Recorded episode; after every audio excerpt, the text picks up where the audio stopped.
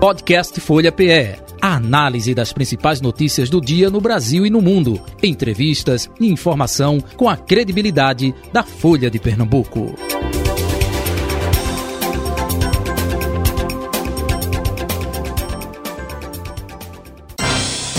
Folha Política. Folha Política. Agora o nosso convidado é o sociólogo, cientista político, professor Rudar Hitt sempre colaborando aqui com o nosso programa, participando do Folha uh, Política desta uh, segunda parte. Professor Rudarrit, muito bom dia, prazer tê-lo aqui mais uma vez em nosso programa. Seja bem-vindo. É, bom dia, bom dia, Jota Batista, o prazer é meu, você sabe disso. Vamos analisar essa confusão que virou o Brasil, né? É verdade, né? Infelizmente. É, e até a a Carol Brito, subeditora de política da Folha de Pernambuco, também está aqui na bancada da Folha FM para lhe fazer perguntas. Agora, até aproveitando a sua deixa, né, o que a gente pode é, resumir, sintetizar dessa bagunça né, que estamos acompanhando desde o último domingo, dia 8, né, é, aqui no Brasil, com os acontecimentos golpistas lá em Brasília, hein, professor Rodarrit? Bom, vamos por parte. Primeiro, eu acho muito importante a gente marcar como sendo 8 de janeiro, assim como eu vejo vários veículos da imprensa brasileira fazendo analogia com 11 de setembro. Né? Ou seja, é um modelo norte-americano de comunicação de você, e também europeu, né?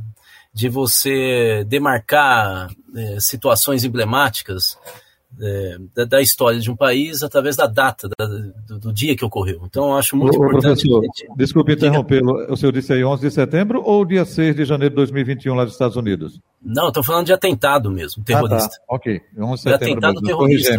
Ok. Então, nós estamos falando de atentado terrorista. Então, isso significa o quê? Em primeiro lugar, vamos só entender. É, hoje nós sabemos, inclusive, o, o, o, site do UOL, o portal do UOL, ele publica um mapa hoje em que identifica como é que se alastrou e se organizou no país inteiro esse ato terrorista em Brasília do 8 de janeiro. Veja, é, há palavras, senhas, como Raimundo Caminhoneiro, se não me engano, Selma, Festa da Selma, quer dizer, havia senhas que eram trabalhadas nas redes sociais no Brasil inteiro.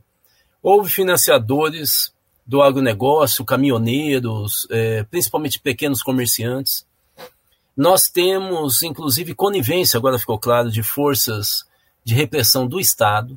Então, nós não estamos falando de um movimento espontâneo é, ou de gente com muita raiva. Tanto não é verdade que agora é, que nós tivemos 1.500 pessoas presas é, num, num ginásio e elas ficaram postando além de fake news, como uma velhinha que teria morrido, isso é uma mentira, a família ficou revoltada de ter usado a foto daquela senhora idosa, que inclusive faleceu mesmo dois meses atrás, é, para fazer politicagem. Eles ficavam filmando, falando que estava em campo de concentração. E eles não estão brincando. É, e ontem, depois de liberar idosos e crianças, olha, esse negócio de colocar criança em manifestação de extrema-direita, isso está previsto no Estatuto da Criança e Adolescente e é possível tirar a guarda dessas crianças dos pais, né, ou responsáveis. Esse pessoal já chamou nova, que você acabou de noticiar aqui, é, um, uma nova onda de manifestações nas capitais hoje, é, no Brasil. O que, que nós estamos lidando? Nós estamos lidando com um movimento organizado, ele não é espontâneo, financiado pelo agronegócio, ou parte dele por pequenos comerciantes, que tem articulações com as, a, a, as estruturas de repressão de segurança pública do Brasil, é, e é um movimento, sem dúvida nenhuma, político, que vai tentar desgastar diuturnamente o governo Lula. E eles não têm a menor preocupação com a, o campo institucional. Então, assim, é, Lula saiu, e foi importante, de braços dados com representantes dos três poderes na rua, ou dois poderes que foram até o terceiro poder, é uma cena importante, mas isso não tem, não dialoga em nada com esse movimento fascista a gente tem que ter clareza isso, terrorista, que não vai parar. Inclusive, essa, esse anúncio da volta de Bolsonaro ao Brasil, ele, ele, ele se enquadra numa conjuntura é, de ofensiva dos extremistas. Portanto, está evidente que eles querem um Marte, e está evidente que eles querem cada vez mais atrair uh, os eleitores de Bolsonaro, que praticamente dividiram o Brasil é, com a outra parcela que votou em Lula, e criar um grande movimento é, é, totalmente contaminado emocionalmente em todo o país para, eu não estou falando de golpe, para de, decompor o governo Lula. E eu vejo até aqui que o governo Lula não está conseguindo dar respostas, nem o, o PT e os partidos aliados, a essa mobilização que está de costas para o campo institucional e para a lei. Você não pode tratar esse pessoal com símbolos né, de defesa da democracia. Você tem que mobilizar a sociedade brasileira e desarmar de uma vez esse campo. Faltam medidas mais graves do governo federal e, nesse momento, a democracia brasileira está sendo salva pelo STF. Vamos ser sinceros, o governo federal até agora fez várias promessas e fora a intervenção por 20 dias no Distrito Federal, não há nenhuma medida de fato que coíba e desorganize e vá para cima desses terroristas fascistas bolsonaristas. Uhum. Até aproveitando tudo isso que o senhor falou, eh, professor, isso não seria uma estratégia do Lula, não? É porque é, é, o Lula é, eu vou dizer aqui um ditado popular, né? está pisando em ovos. Né? É, é, não pode bater de frente, porque senão vai gerar justamente o um confronto. Tenta é, colocar partidos aí mesmo é, de centro-direita, enfim, para compor o governo e ter a famosa governabilidade. Isso em tempo de normalidade. O senhor destacou essa questão aí é, da prática terrorista, enfim, de algo programado, não é, que foge até a vamos dizer assim, a, a, normalidade dos fatos. Se o governo Lula toma uma, uma, atitude mais enérgica e aí não pode justamente romper isso que vem se tentando construir, não? E aí o fato do STF, do ministro Alexandre de Moraes tomar iniciativa, fica, olha, é, é a justiça, é um outro poder, não é um pouco de estratégia ou não, na sua opinião? É, se for de estratégia, é péssima. porque é um governo que se apresenta frágil para a extrema-direita. Veja, numa guerra, você não fica distribuindo rosa ou esperando que o judiciário coloque paz num, num país que tem terrorista plantando bomba, invadindo é, é, órgãos públicos da República, é, evacuando na, na, mesa do judiciário. Do... Isso não. J. Batista, não tem normalidade nenhuma. É, a, a, a, tal da normalidade, da ampliação, do acordo político está destruído. Eu acho que algumas medidas seriam necessárias. Vou falar algumas. Primeiro, o presidente Lula tem a obrigação de vir a público fazer um pronunciamento à nação, através da cadeia nacional de rádio e TV. Tem a obrigação. Ele é a principal autoridade da República Brasileira ele precisa dizer para a gente o que está acontecendo. A gente fica vendo filme norte-americano, quando tem invasão de ET, não aparece nesses filminhos de ficção, até neles, o presidente da República tentando acalmar a população e dando algum tipo de alento ou orientação. Não existe um bilhão de filmes isso. Por que, que no Brasil o presidente não vem a público? Falar claramente. Segunda questão. Ele precisa demitir o ministro José Múcio. Não tem mais condições para ele estar no governo. No governo aqui não tem nada relacionado à competência dele. O que tem é que ele está destruído. Perdão. Parte das Forças Armadas simplesmente passaram por cima da autoridade dele. Ontem, até o deputado Janones dizia que ele ia entregar a carta de demissão. E não foi só ele a, a legitimidade desse ministro está completa, completamente carcomida. O presidente o, tem. Diga. Desculpe interrompê-lo. É, é, a Jandira Fegali, não é, deputada do PCdoB, é, fala no processo de é, desbolsonarização, acho que o termo é esse mesmo, é, das forças de segurança, que compreende não somente é, as forças é, armadas, né, marinha, exército, aeronáutica, mas também nas próprias corporações como polícias. Né? É, é, é, é isso se deve fazer com urgência? É, um pouco disso do que a deputada Jandira Fegali falou, professor é, Exatamente, exatamente. Ou seja, é um, o que eu estou tentando dizer aqui é que é um governo extremamente acomodado, que ele parece falar numa situação ideal que não existe, não é? Eu, é preciso que o governo comece a vazar a lista de financiadores. Se ele não pode fazer isso publicamente, que alguém do PT vaze, isso é política.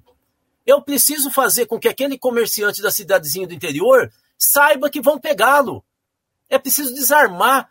O pessoal de uma cidade do interior começa a falar: nossa, eles vão pegar tal comerciante, tal fazendeiro. É preciso desarmar os espíritos.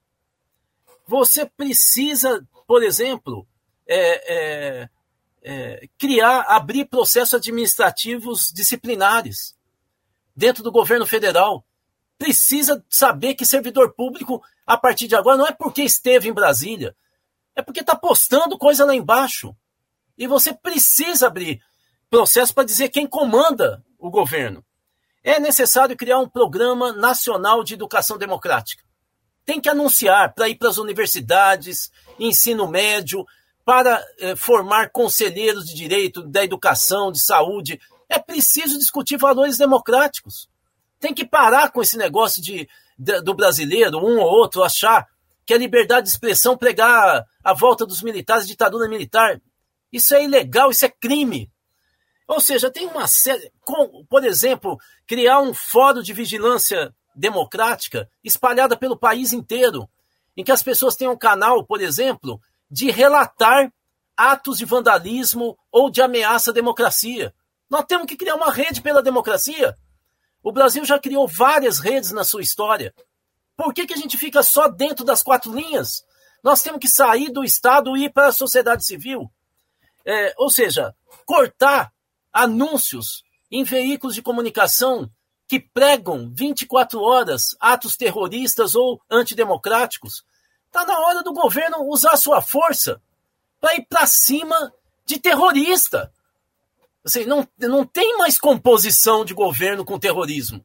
Vai, vai, o quê? Todos vão querer é, enfrentar é, mais, é, é, é, é mais situações de agressão, de violência, de despudor, de, de atentado. Não, J. Batista, a situação é gravíssima está se instalando no Brasil um movimento de dualidade entre terroristas e democratas. E nós precisamos que as lideranças políticas do Brasil estejam à altura de defesa da democracia. Tudo bem que o Brasil não tem experiência de guerra, mas está na hora de aprender. A gente aprende com situações novas. Quem está tomando a frente e enfrentando isso é o judiciário. Querer que o governo federal jogue a batata quente no, no judiciário para resolver um problema contra a nação, isso, sinceramente, cheira até a prevaricação. É de responsabilidade do governo nos articular, articular a sociedade civil contra o terrorismo e desbaratar essas redes que estão é, incrustadas no interior do país. É, é, só aproveitando e até corroborando com isso que o senhor é, fala, é, todo mundo sabe da minha simpatia pela cultura alemã, e a Alemanha vivenciou um pouco disso no final do ano passado, agora 2022, né, quando se estava é, planejando é, invasão no parlamento alemão, não é, é grupo é, extremista, é, de extrema direita também. Lá, a princípio, foram presas 25 pessoas nos primeiros dias e foi multiplicado por uma, uma rede bem maior, e essas pessoas estão presas presas né, é, lá na Alemanha. E aqui no país a, gente é, está confundindo um pouco de é, manifestante, atos antidemocratas, é, com a gravidade de golpistas, de é, pessoas que não querem a democracia, que querem a ditadura desde que no comando esteja o seu líder maior, é, né, Jair Bolsonaro. Enfim, é, é um pouco de contrassenso tudo bem, a Alemanha tem experiência de nazismo, uh, da derrubada da República, República de Weimar, enfim, tudo isso. Uh, aqui a gente não tem, eh, mas deveríamos ter aprendido eh, com os nossos vizinhos, eh, claro, vizinhos do planeta Terra, né, já que é em outros continentes. Mas deixa eu passar para a Carol Brito, que ela está ansiosa aqui para lhe fazer perguntas também. Carol. É, bom dia, Jota. Bom dia, professor Bom dia. É, Jota falou aí de aprender com as outras experiências, né? E aquela que mais se assemelha ao que ocorreu aqui no Brasil é a invasão do Capitólio dos Estados Unidos. E lá, professor, houve uma reação não isolada do judiciário, né? Inclusive, a próprio Congresso americano instalou uma câmara, uma câmara de fiscalização dos atos, é, apurou é, a invasão e, inclusive, apontou os culpados. Falta um pouco disso no Brasil, é, professor, porque a gente vê é muito concentrada não só no judiciário, mas na própria figura do Alexandre de Moraes, essas ações de repressão a esses atos. Falta, falta sim, falta um, uma consciência da, de todas as instituições eh, republicanas do Brasil de que nós estamos sendo ameaçados por uma corja de terroristas, inclusive que estão dentro do Estado. Nós não estamos lidando, a gente está querendo ser muito jeitoso. É, você já imaginou a sua casa ser cercada por gente que está atacando pedra e falando que vai te matar e vai ocupar a tua casa, que aquela casa é deles, e você começar a ligar para o vizinho para ver se o vizinho distribui café? Ou então se o guardinha do bairro consegue segurar aquelas pessoas? Isso não, não cheira a uma situação completamente esquizofrênica, como se você tivesse em outro mundo? É, tá na hora. Veja, no, você citou os Estados Unidos. Os Estados Unidos teve cinco mortes no Capitólio. Felizmente, até agora, não teve assassinato no mesmo ato é, terrorista. Mas é questão de tempo. É evidente que vai ter uma escalada. Chamaram a, a, a, o, o o ato terrorista em Brasília aconteceu domingo, nós estamos na quarta, eles estão chamando já eventos de, de, de tomada do poder agora, dois dias depois. Então, assim, não é possível. É, no caso dos Estados Unidos, inclusive, eles não reagiram totalmente à altura. Tanto que é verdade que o Trump voltou a ser popular. Ele aparece como segundo nome é, para projeção de campanha eleitoral para a presidência em várias pesquisas. Agora que eles estão tentando colocá-lo na inegibilidade. Veja o caso do aqui no Brasil. Hoje se noticia nas redes é, é, de informação do Brasil que o PT vai entrar com pedido é, de, de, cassação dos direitos políticos de Bolsonaro. Isso tinha que ser, se, tem que ser feito imediatamente. O PT tem que agir como partido é, os partidos aliados, o PCdoB, o PSB, Partido Verde, tem que agir como partido. Tem que chamar plenárias nas capitais e nas grandes cidades do interior do país. Nós temos que mobilizar a sociedade para que ela tenha clareza da gravidade. Você imagina, nós vamos ter um tsunami e o país fica esperando só o judiciário resolver? Ninguém vai ser chamado para saber qual que é a medida que tem que tomar frente a uma emergência, para onde que ele tem que ir, quais são as soluções que o Estado está dando para proteger, inclusive, seu patrimônio. Ou seja, cadê a orientação? Nós vamos ficar com esse negócio de ficar vendo pronunciamento, notinha de apoio ou de, de, de repúdio a, a, aos terroristas? Desde quando o terrorista está preocupado com repúdio? Gente, nós colocamos 4 mil pessoas em Brasília extremistas. 4 mil pessoas e vinham mais ônibus que foram bloqueados. Eles iam fazer um levante. Sabe qual que é o nome disso em terrorismo? É foquismo. Você cria focos é, de, de ação violenta contra a ordem estabelecida e vai minando a legitimidade das instituições públicas, até que você cria um poder dual. O país fica dividido entre. Ah, foi isso que aconteceu na Colômbia. Foi isso que aconteceu em parte do México. Ou seja, o país fica dividido na Venezuela. O país fica totalmente dividido entre forças constituídas democraticamente e forças terroristas, que conseguem mobilizar por uma superlicitação população idosa. nós acabamos de fazer um levantamento do perfil da, da, dos 1.500, agora é uma lista de 600 e pouco, que foram fichados e continuam presos é, em função dos atos de vandalismo e terrorismo em Brasília. Grande parte são senhoras acima de 50 anos de idade. São vovós. Esse pessoal é, o Brasil está se tornando um país cada vez mais idoso. E nós não temos políticas de entretenimento. Há estudos da psicologia mostrando que pessoas que vivem num tédio crônico, sem aventura na vida, sem nada, ela fica aguardando um chamado para ir para a aventura. É por isso que essas vovós estavam em atos terroristas. Está na hora da gente acordar para essa loucura que o país está mergulhando a partir da eleição de Jair Bolsonaro. O bolsonarismo é terrorista e nós não temos que tratá-los como se fossem democratas e gente normal. São terroristas. É, professor, eu queria que o senhor analisasse um pouco sobre é, o papel das próprias redes sociais na construção dessas narrativas desses grupos, porque a gente vê que o protesto foi aí instagramável, foi transmitido ao vivo pelas redes sociais e agora a gente está vendo novamente as próprias prisões é, terem também aí, serem transmitidas é, pelas redes sociais, compartilhadas para criar novas narrativas. É, como é que o senhor vê esse papel das redes sociais na, nesses protestos?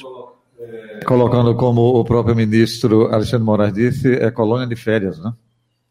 É, é, é pois é, eu, eu, realmente não consegui entender como é que a, a, a polícia e o judiciário deixou que, que pessoas que haviam indícios de que eram cometeram atos terroristas poderiam ficar fazendo live dentro do local em que eles estão presos, um local de triagem. Isso para mim é novidade. Né? É, inclusive reclamando da comida. Né? Assim, é, é, algo absurdo. Veja, nós temos hoje, inclusive por esse, essa página publicada no UOL, nós temos todo o itinerário todas as relações estabelecidas no Brasil para que organizou uh, caravanas para Brasília para desenvolver e desfechar os atos terroristas. Segundo, segundo essa matéria do UOL, fica claro que havia um script. Eles se comunicavam e sabiam para que lugar que eles tinham que ir a cada momento e o que, que eles tinham que fazer. Portanto, tinha um comando. E mais, a matéria diz que eles estavam preparados para atos de violência, da troca de tiros. Vocês terem uma ideia. Ora, se o UOL publicou isso, o que, que você acha que as, as autoridades constituídas têm que fazer? Se fosse, uh, digamos, assassinos, sequestradores, você não iria atrás do fio dessa matéria? Você não iria até a casa desse pessoal fazer busca e apreensão? Você só faz busca e apreensão de autoridade, como o ex-secretário de Segurança Pública do Distrito Federal, que agora tem prisão decretada, e esse bando de terrorista espalhado pelo país. Que nós temos filmes, não Professor. vai fazer busca e apreensão na casa deles, não? É, é verdade. Professor, professor, me desculpe, é, é porque hoje é, é, a avalanche aqui de informação, enfim, o senhor falou aí, olha, o presidente tem que vir. O presidente Lula está, nesse exato momento, não é, falando, parlamentares entregam ao presidente Lula decreto que aprova a intervenção na segurança do Distrito Federal, não é, foi justamente a aprovação da Câmara Federal antes de ontem, ontem lá no Senado Federal, é, e o presidente está falando também sobre essa questão aí é, de tudo isso que está acontecendo no país. Professor, é, é, queremos agradecer a sua atenção de sempre aqui com a Rádio Folha. Desculpe o horário ter é, é, mudado aí, mas por conta, como eu disse, da avalanche né, das informações no dia de hoje, enfim. Mas de gratidão mesmo, queremos agradecer a sua participação aqui com a gente, viu? Um abraço fraterno ao senhor e com certeza estaremos acionando o senhor em outras é, oportunidades para comentar aqui com a gente. Não, eu que agradeço, podem contar comigo e evidentemente que, dada a gravidade que vocês viram, como que eu estou tratando esse momento, é claro que vocês vão ter um dia, uma semana e eu acho que um ano bem complicado. é isso. Vamos torcer que não, mas vamos nós. Um abraço, professor. Obrigado. Um abraço, Está aí o professor Rudahit, ele é sociólogo, não é cientista político, nosso eh, convidado aqui do Folha Política eh, de hoje. Folha Política. Podcast Folha PE. A análise das principais notícias do dia no Brasil e no mundo. Entrevistas e informação com a credibilidade da Folha de Pernambuco.